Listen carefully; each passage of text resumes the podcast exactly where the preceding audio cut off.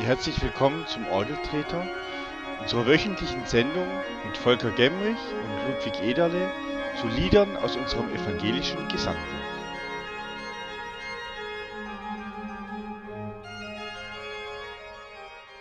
Herzlich willkommen zu einer neuen Folge unseres Orgeltreters, heute Episode 17 zum Lied 221 in unserem evangelischen Gesangbuch. Das sollt ihr, Jesu Jünger, nie vergessen. Und mit dabei ist wieder Volker Gemrich, Pfarrer in Kochendorf, den ich herzlich begrüße. Hallo Volker. Hallo Ludwig. Jetzt hatten wir diese Woche ja endlich mal wieder ein bisschen Regen. Hattet ihr in Kochendorf auch ein bisschen Regen? Oder war es Wenig. trocken? Echt? Echt zu wenig. Wir hatten mal viel Wind und dann dachte ich, äh, jetzt könnte was kommen und es hat auch prompt äh, gestern Mittag mal kräftig angefangen zu bratzeln.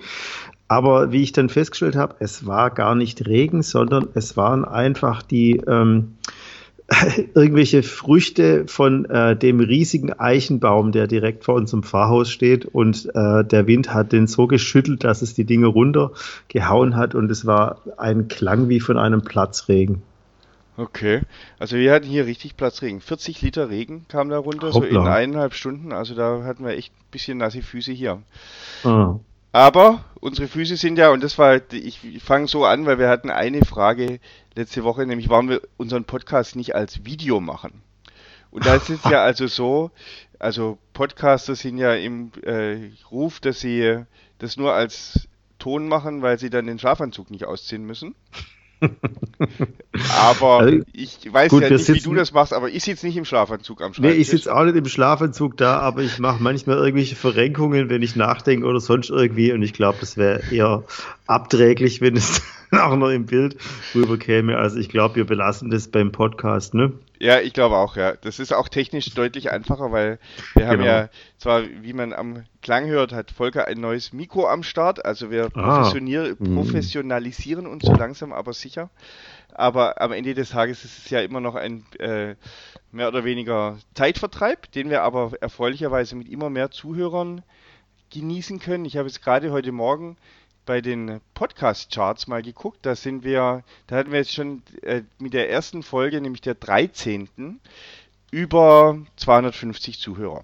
Also, oh, ich weiß jetzt nicht, ob das an dem Lied allein zu dir, Herr Jesu Christ, lag, das wir da besprochen hatten, aber es war auf jeden Fall offensichtlich eine sehr beliebte Folge. Und jetzt bin ich mal gespannt. Also ich habe den die Info jetzt auch mal ein bisschen gestreut beim evangelischen Gemeindeblatt und bei den württembergischen Blättern für Kirchenmusik.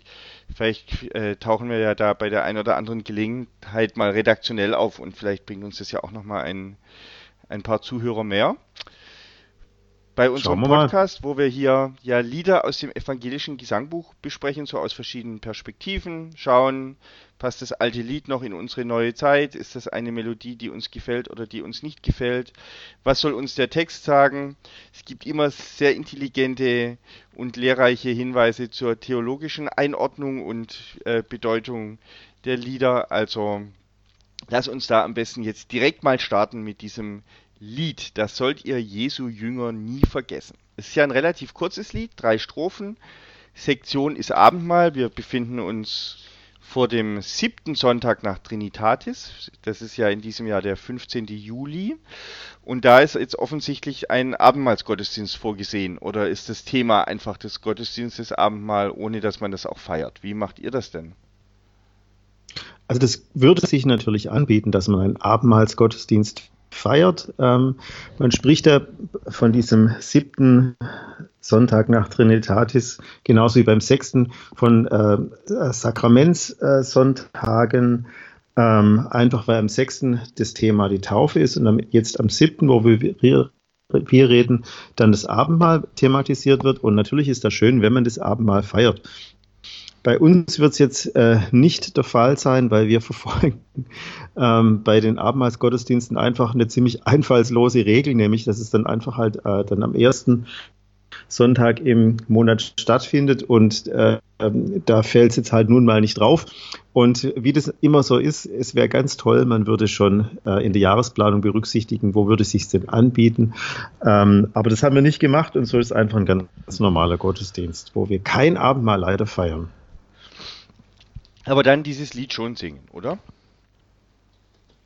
Ähm, es gibt eine Alternative zu, de, zu dem Lied. Und da es nun wirklich so ein ausgesprochenes Abendmahlslied ist, äh, würde ich es jetzt nicht singen, sondern äh, äh, wohlweislich ist da gleich auch eine Alternative an, angeboten, ähm, nämlich sei Lob und Ehr dem Höchsten gut. Ähm, und das ist nun nicht so explizit abendmahlsorientiert. Und wenn ich dann das nicht feiere, äh, dann würde ich auch auf das Ausweichlied eher zurückgreifen, weil irgendwie ist es dann so, wie wenn die ganze Zeit äh, dem äh, von, von der Wurst sprichst und dann hinterher, ähm, es gibt so sprichwörtlich, du hältst dem Hund die Wurst hin und dann ziehst du sie weg, das soll man nicht machen.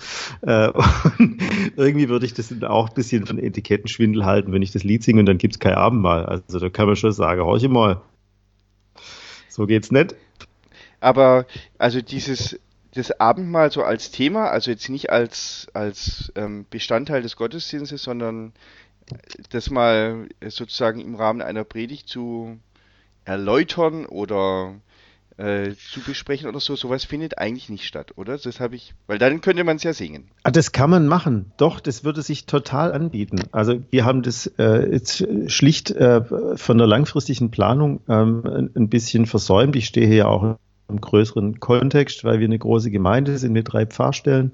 Und da musst du es einfach planen. Ja, da bin ich jetzt auch nicht so spontan, mal geschwind zu sagen, so kommt, das wird jetzt alles umgeworfen. Ähm, aber ja. es wäre eigentlich super, wenn man jetzt äh, einen Themengottesdienst Abendmahl daraus macht. Das wäre total schöne Sache, wenn man das Abendmahl nicht nur feiert, sondern einfach auch zum Thema macht. Ähm, und, äh, und dann könnte man dem, dem mal gerecht werden, das ein bisschen ausführlich erläutern.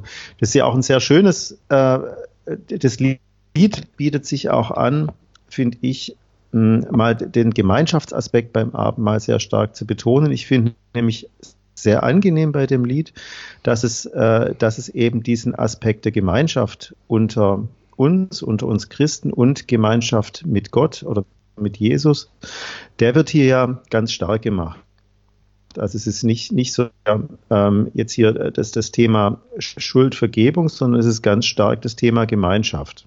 Ja, ähm, also wir, die wir von einem Brote essen und aus einem Kirche trinken, sind Jesu Glieder, Schwestern und Brüder. Das ist ja die Kernaussage. Und das ist ja allemal wert, dass man das, dass man das betont. Also wäre eine schöne Sache, kommt bei uns jetzt am siebten Sonntag leider, leider nicht zur Ausführung.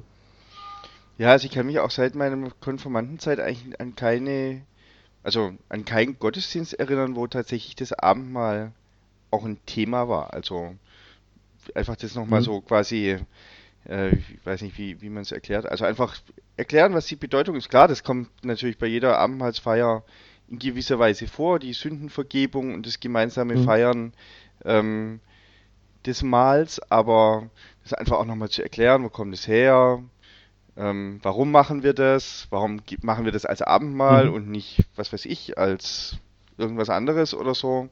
Das dachte ich so bei diesem Lied ist genau. so eine kommt vielleicht nicht Das stimmt und es wird, wird sich auch sehr anbieten bei dem Lied. Also ich bedauere es jetzt schon fast, dass wir einfach, äh, nicht dran gedacht haben und so vorausgesehen haben, Mensch, das wäre doch eine tolle Gelegenheit. Denn, ähm, wie du schon sagst, das Abendmahl ist ähm, selten für sich mal Thema. Und wir stehen da in der, im, in der evangelischen Kirche natürlich auch so ein bisschen in der eher unglückseligen Tradition, dass das Abendmahl bei uns so eine, ja, bisschen eine Bleischwere hat, gell, und, äh, äh, und, und sowas ist, was man eigentlich von unserer Tradition her immer ein bisschen an Rand gedrängt hat. In meiner Kindheit war es auch immer so, dass das Abendmahl nie Teil des Gottesdienstes war, sondern dass es irgendwie so verschämt hinten angestellt wurde. Also der Gottesdienst war rum. Ja, und dann konnten die, die jetzt noch wollten oder, oder so in Klammer, die es nötig hatten, ja, die konnten noch bleiben zum Abendmahl. Stimmt, da erinnere ich mich auch dran. Ja, das war immer und für die Organisation. Das ist ja auch eine Botschaft. Das ist ja dann auch schon mal eine Botschaft, die man, die man damit zum Ausdruck bringt, wenn man das Außengottesdienst rausnimmt, ja.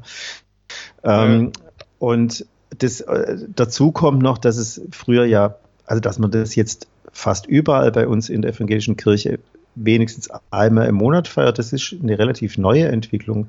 Ähm, also früher gab es nur, also vor allen Dingen natürlich äh, an, an Karfreitag, klar, da musste dann auch jeder, also es war dann auch äh, ungeheuer wichtig, da war die Kirche auch echt voll, weil das war so immer gesetzt, also am Karfreitag muss gehen, weil das ist, äh, also da, dieser, dieser Kasus, äh, dann auch gell, Kreuz und, und Tod und, äh, und, und also wenn schon dann mal richtig, ja, also da geht es jetzt mal wirklich ums Leiden, da geht es jetzt wirklich um, um die Sünde, da geht es um die Vergebung. Ich erinnere mal an unseren Exkurs, den wir letztes Mal gemacht haben, ähm, da muss es schon auch recht blutig zugehen, gell? Und das war eigentlich das, was man assoziiert hat mit, mit Abendmahl. Das war die, die stärkste ähm, der stärkste Gedanke beim, beim Thema Abendmahl, den man bei uns so gemeinhin hatte. Dieser Aspekt, der bei unserem heutigen Lied so schön zum Tragen kommt, nämlich die Gemeinschaft untereinander, dieses äh, geschwisterliche Verbundensein untereinander und mit Jesus, das ist dahinter ziemlich zurückgeblieben. Leider Gottes. Ähm, und ich denke, deswegen hat das Abendmahl auch so ein bisschen verschämtes Schattendasein bei uns, ähm, bei uns Protestanten über ganz lange Zeit irgendwie gehabt. Und wir sind erst in den letzten Jahrzehnten dabei zu entdecken, dass das Abendmahl ja was ganz Wunderbares ist, das uns entlasten will, das uns stärken will für den Weg, dass wir vergewissert werden, dass Jesus diesen Weg mit uns geht, wie auch immer der aussieht.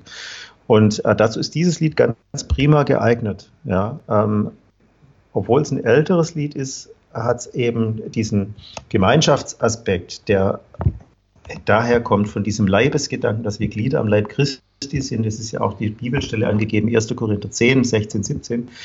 Ähm, daran macht sich das fest. Ähm, und, und das ist, was finde ich ähm, ganz, ganz wichtig ist beim Abendmahl, weshalb wir es eigentlich auch gar nicht oft genug feiern können. Interessanterweise ist ja von der Vergebung der Sünden oder dem Vorbringen der Sünden in diesem Lied gar nicht die Rede, ähm, sondern wie mhm. du sagst, eigentlich dieser andere Aspekt sehr viel wichtiger der Gemeinschaft. Mir fiel jetzt gerade ein, ich bin ja in den Löwensteiner Bergen aufgewachsen, habe, glaube ich, 1987 oder so meinen ersten Gottesdienst georgelt oder 1986 oder so, also für die jüngeren Zuhörer, das war noch die Zeit, als man mit Bleistiften Kassetten wieder aufrollen konnte, mit denen man aus dem Radio Lieder aufgenommen hat und gehofft hat, dass ja. der Reporter nicht ins Lied reinschwätzt am Ende. Schön da schwätzt, genau. Genau. Und da war es üblich, dass es äh, eigentlich Doppelgottesdienste zu beorgeln gab. Also man fuhr dann quasi mit dem Pfarrer, also damals war ich 15 oder 16, da war noch nichts mit selber fahren, äh, dann eben von Kirche 1 in Kirche 2 und wenn eben Abendmahl angesetzt war, dann war das immer logistisch besonders herausfordernd, weil wie du mhm. sagst, das Abendmahl eben oft im Anschluss war. Und dann wurden mhm. mitunter in anderen Gemeinden erstmal 20 Minuten die Glocken geläutet, bis das Ordinariat äh, äh, vorhanden war, um dann dort den Gottesdienst ja, zu feiern. Ähm, nicht die Eingeweihten wussten dann auch gleich, dass heute Abend mal gefeiert wird.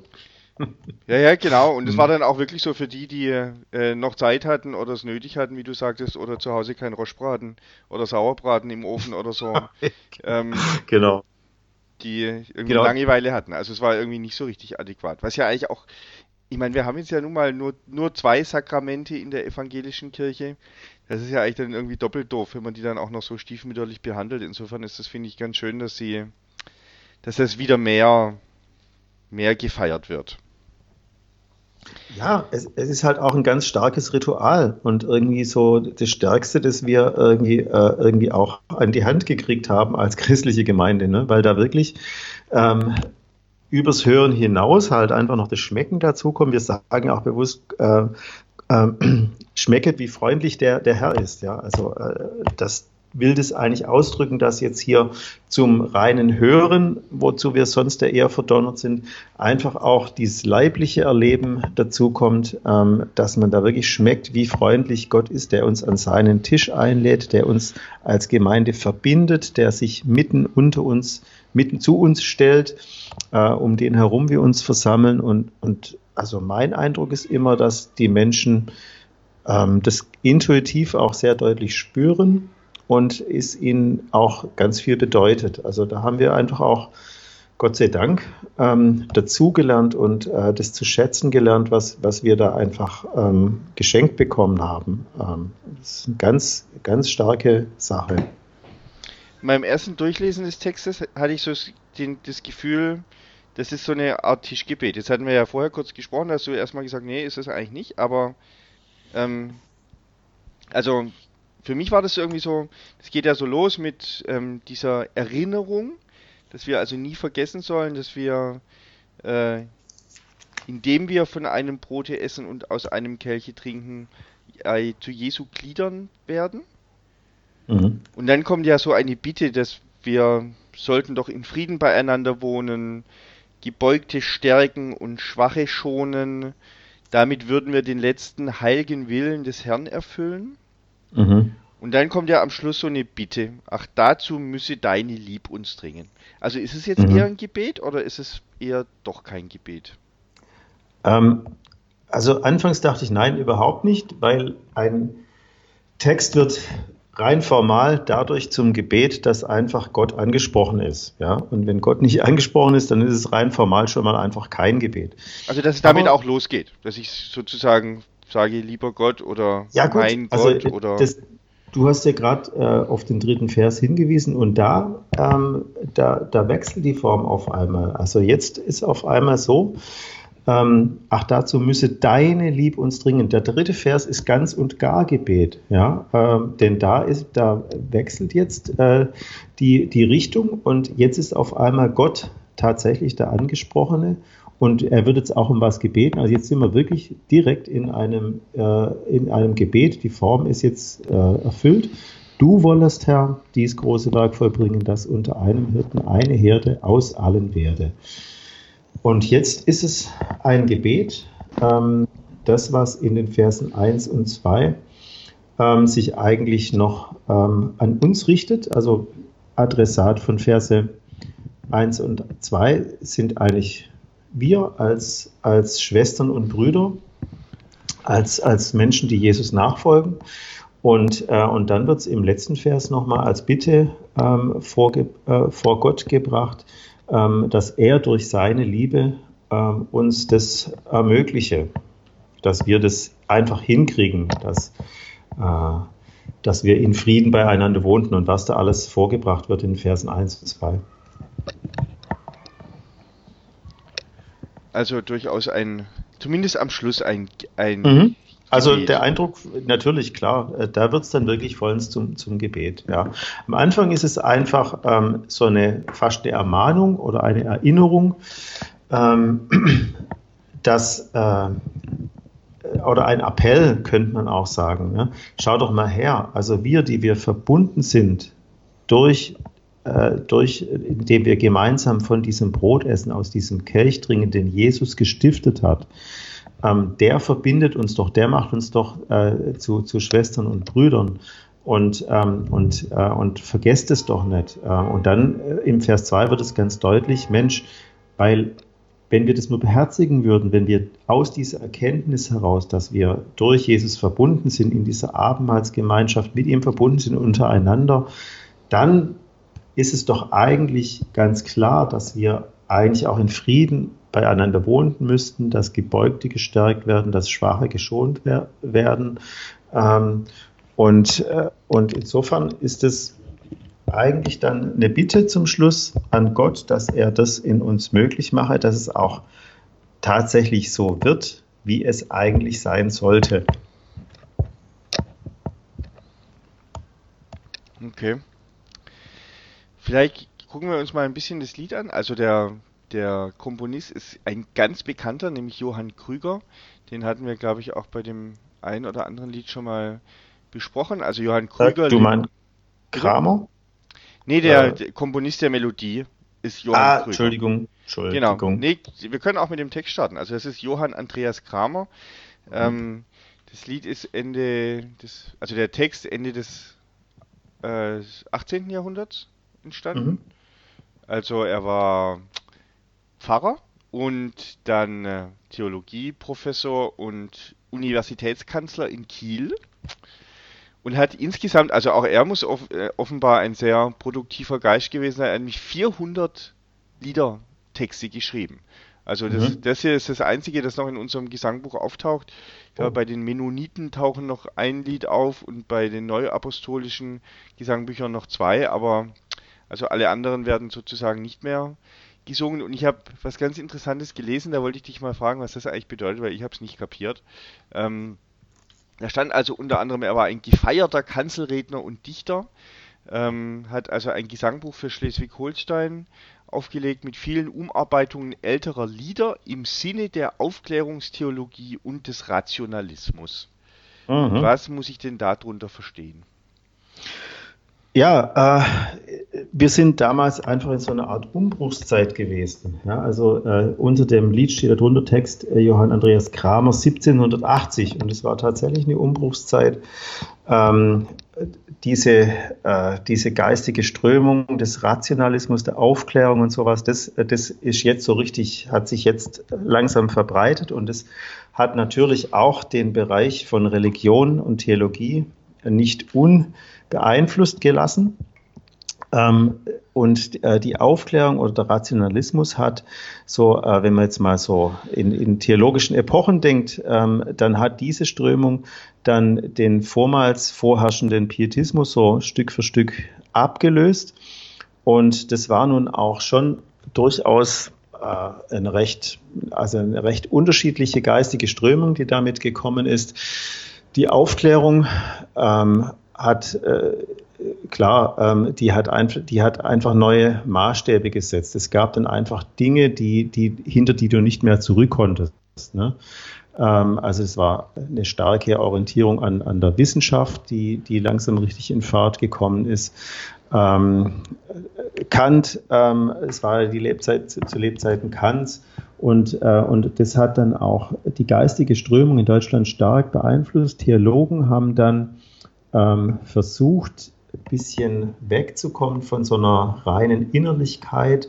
Man hat auf einmal das Bedürfnis verspürt, theologische Aussagen auch so zu machen, dass sie, ähm, dass sie äh, wissenschaftlich verantwortet werden konnten. So möchte ich mal sagen.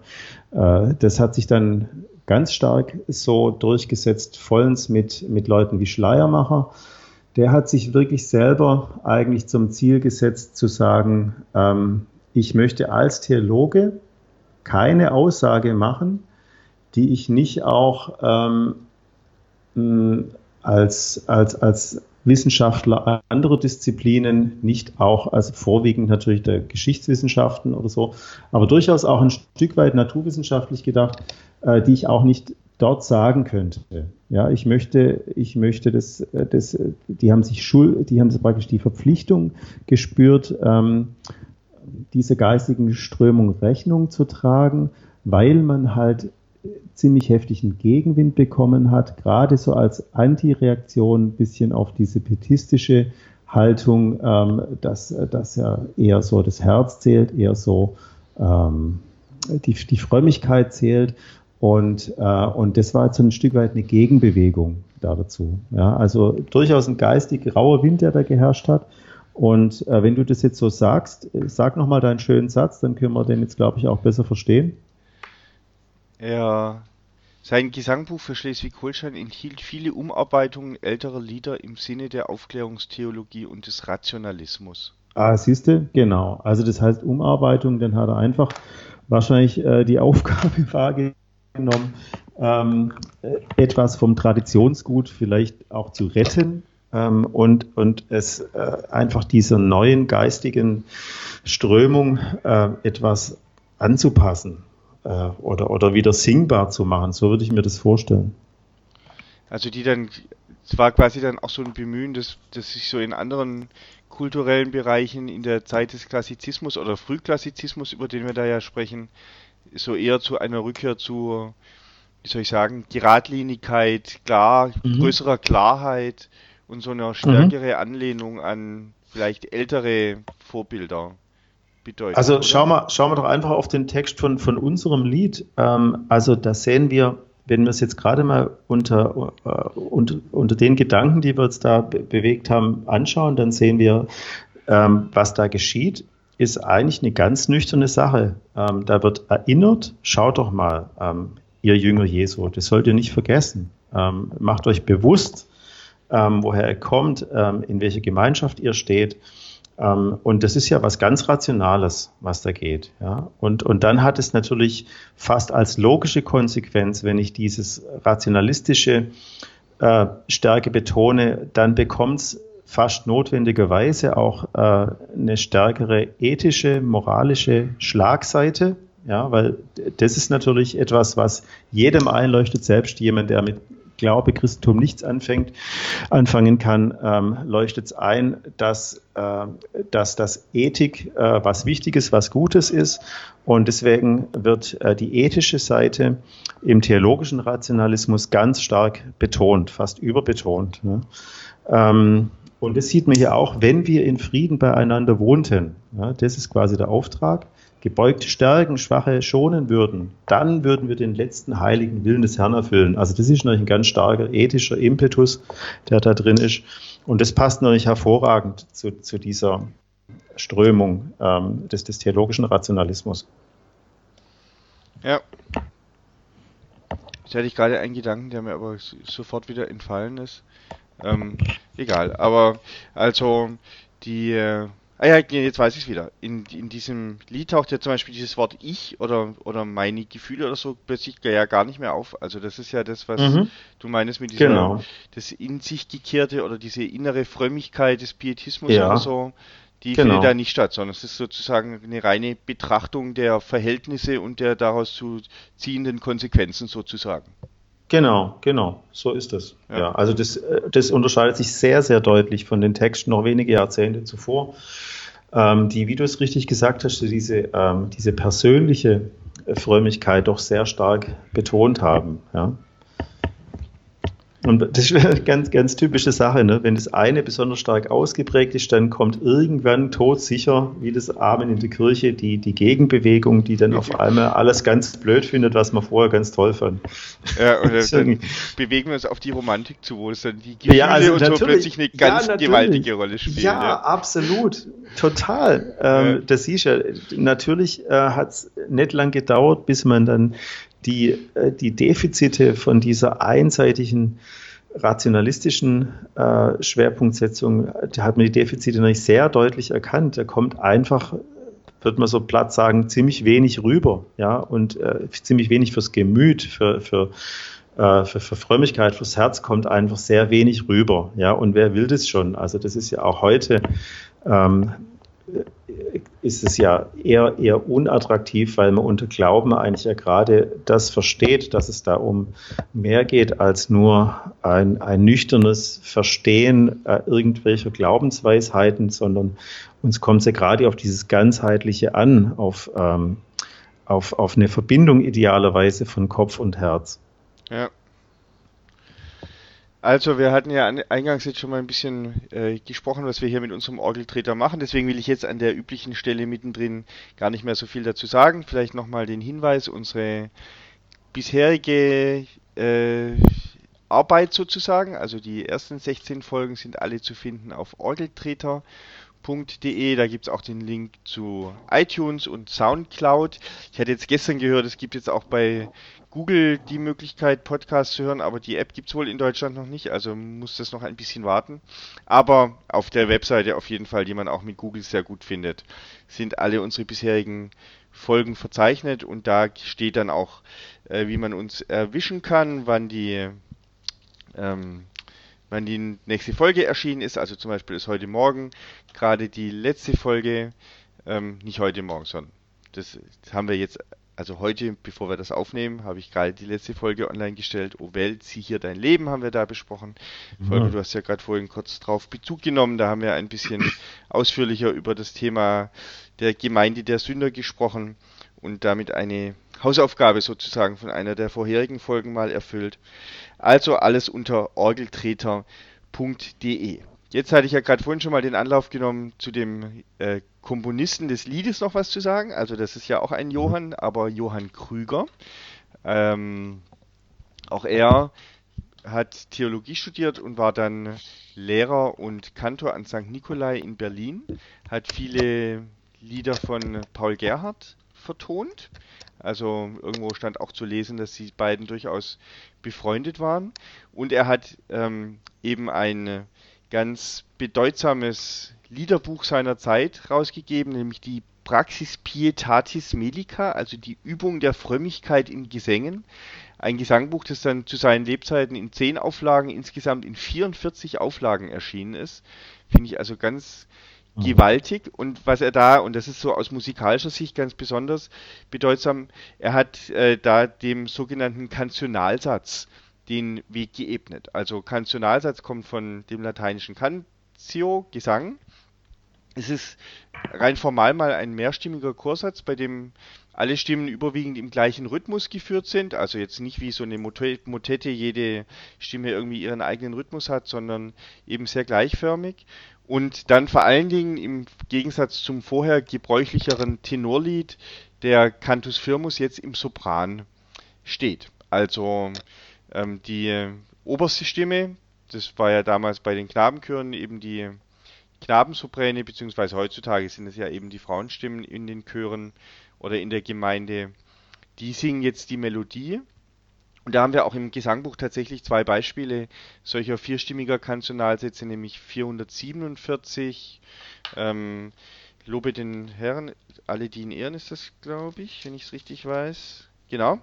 Und ähm, dann gibt es noch ein, also es gibt sicher noch mehr Beispiele, aber ein ganz gutes ist auch 140, Brunn alles Heils, dich ehren wir. Ähm, also das sind so Beispiele für die Kantionalsätze.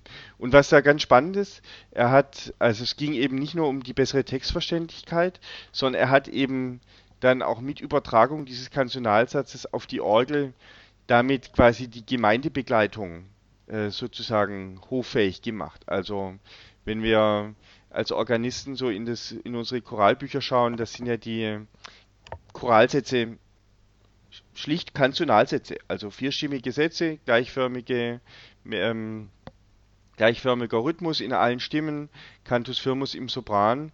Ähm, und da ähm, kommt es eben her von diesem Komponisten, Johann Krüger, äh, der eben hier auch die, dieses Lied vertont hat und das eben damit dann auch sozusagen im, im Zuge der Reformation, wo das ja auch sehr viel wichtiger war, jetzt den Text zu verstehen äh, und als Gemeinde den auch mitsingen zu können, ähm, eben das ermöglicht hat. Also ein ganz, glaube ich, bedeutender äh, Meilenstein sozusagen im, beim Thema Singen in der Kirche. Und mit dem Kanzonalsatz kamen dann eben auch so im 16. Jahrhundert so die ersten größeren Liedsammlungen, die dann auch allgemein verfügbar waren. Klar, man konnte sie natürlich dann auch drucken, also der Buchdruck war natürlich da auch wichtig. Und diese Liedsammlungen, die hießen dann eben oft auch Kantional. Also das liest man auch ganz oft, dass es irgendwie in einem Kantional dieses Lied erstmals stand. Und damit ist dann eben so eine Liedsammlung gemeint, wo diese Liedsätze dann oft auch mit Begleitsatz ähm, für das häusliche Singen und so weiter äh, abgedruckt waren. Mhm. Ähm, ich habe jetzt nochmal eine, äh, bevor wir vielleicht zum Schluss kommen, nochmal eine Frage, Volker. Dieses Thema Gemeinschaft, das ja hier so eine Rolle spielt. Also wir sind zusammen, wir essen zusammen, wir trinken zusammen. Das ist so gefühlt, wenn ich morgens ins Büro fahre, ähm, was ich oft mit dem Zug tue, wo ich dann hier auch am äh, örtlichen Bäcker vorbeikomme, wo sich die Schlangen quasi zweimal um den Bahnhof schlängeln morgens in der, im Berufsverkehr, weil sich alle noch was zum Frühstücken kaufen müssen. So gefühlt kommt ja dieses, dieses Thema Gemeinschaft wird immer irgendwie unwichtiger, zu, zumindest zu Hause. Also man hört ja auch immer, immer mehr Single-Haushalte und mhm. immer äh, weniger äh, häusliche Gemeinschaft der Familien. Ist das irgendwie so ein äh, Phänomen, das du auch wahrnimmst? Vielleicht sogar im Sinne von, dass die Leute sich dann auch mehr sehnen nach dann Gemeinschaft eben in der Gemeinde? Oder ist das eigentlich eher so ein so ein soziologischer Trend sozusagen, dass die Leute halt immer einzelgängerischer werden, aber sich das jetzt nicht irgendwie auswirkt auf ein größere, größeres Bedürfnis nach Gemeinschaft. Ich, ich finde schon, dass man sehr klar beobachten kann, dass es so eine Entwicklung gibt, die mehr auf so eine zunehmende Ich-Bezogenheit zuläuft, ähm, dass Gemeinsinn ähm, etwas ist, was eher am Schwinden ist.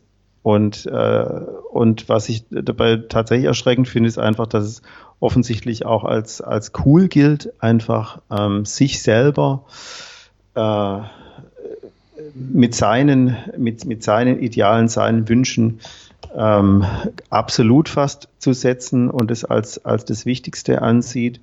Ähm, selbst in der Kirche, bei, bei Kasualgesprächen, bei Taufgesprächen häufig ähm, merke ich das bei Eltern ganz stark, dass es ihnen halt unheimlich wichtig ist, dass, ähm, dass ihr Kind einfach äh, jemand ganz Selbstbewusstes wird, wo lernt hinzustehen, für sich und seine Belange einzustehen, ähm, in einem Maß, wie ich schon sagen würde, naja, äh, wir sind aber halt schon auch Teil einer großen Gemeinschaft und äh, vielleicht ist es auch nicht ganz unwichtig. Aber das ist schon eine Entwicklung, die, die da ist, auf jeden Fall. Ähm, und insofern äh, ist das was, was uns einfach sehr gut tut, wenn, wenn, wir, ähm, wenn wir als christliche Gemeinde auch das betonen, was dieses Lied eigentlich ähm, ausmacht. Wenn wir vielleicht auch als Kirche einen bewussten Gegenpol schaffen, wenn wir ein anderes Erleben ermöglichen in unserem, äh, in unserem kirchlichen Umfeld.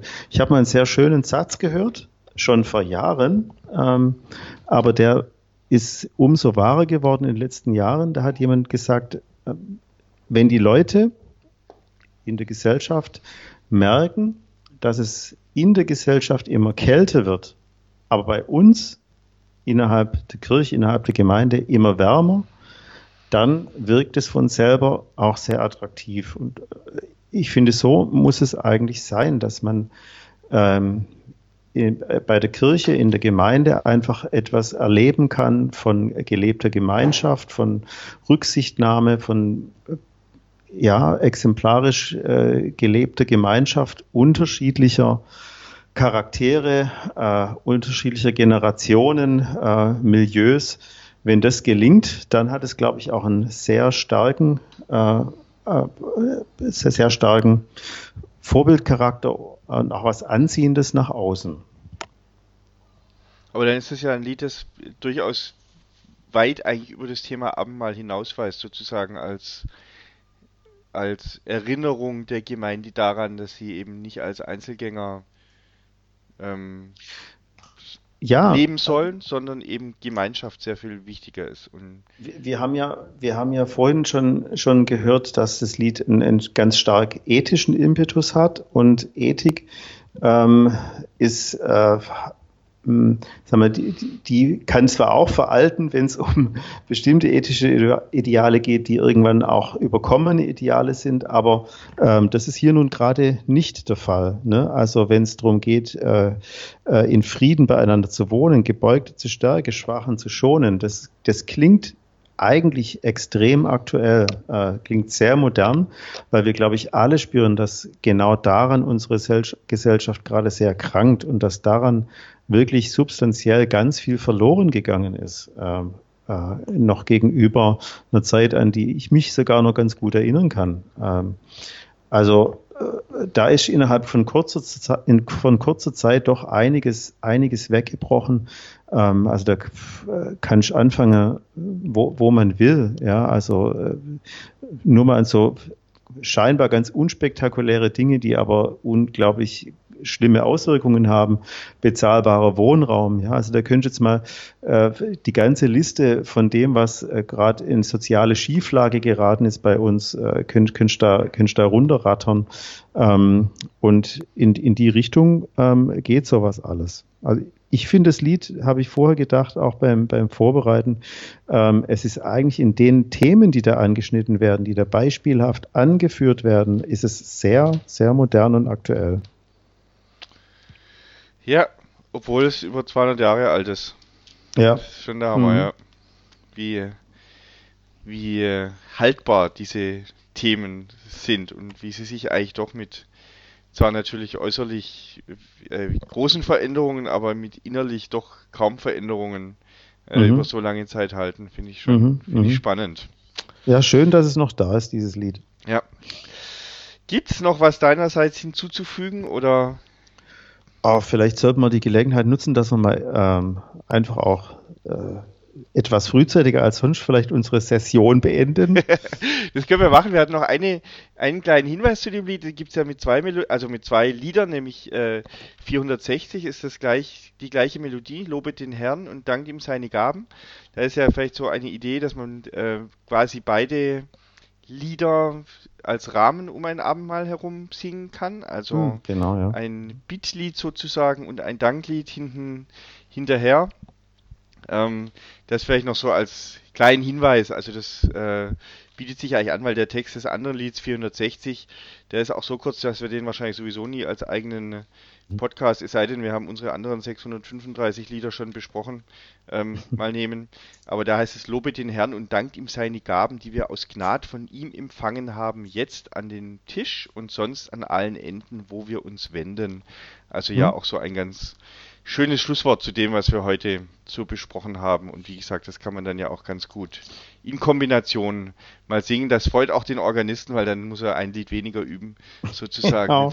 nee, aber wunderbar als Klammer um, um die Feier des Abendmahls. Äh, sehr schöne, sehr schöne Idee. Mhm. Also, lieber Volker, alle unsere bisherigen Folgen, wie gesagt, auf orgeltreter.de. Eure Gottesdienste in Kochendorf in der Sebastianskirche immer sonntags 9.30 Uhr, wenn ich das so langsam weiß, genau. das richtig auswendig. Also wenn mich mal genau. jemand fragen würde, wann muss ich denn in Kochendorf in die Kirche? 9.30 Uhr am Sonntag. 9.30 Uhr. Genau. Und da bist du auch am Start oder hast du schon wieder frei?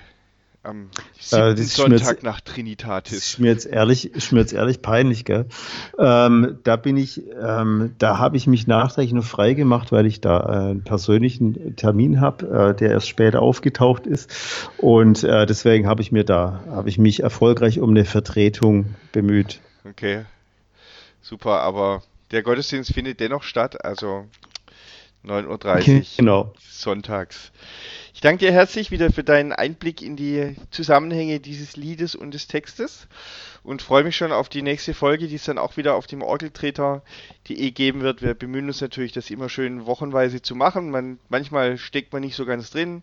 Diese heute haben wir jetzt zur Mittagszeit aufgenommen. Also mir steigt hier schon der Geruch von Geschnetzeltem und Bubenspitzle in die Nase. Also von daher oh. bin ich jetzt gar nicht böse, wenn wir jetzt an dieser Stelle aufhören und ich freue mich dann auf unsere nächsten äh, ja, schön. Abenteuer mit neuen Liedern. Vielen Dank, Volker. Dann sagen wir noch guten Appetit und bis dahin. Ja, bis bald. Tschüss, Ludwig. Ciao, Volker.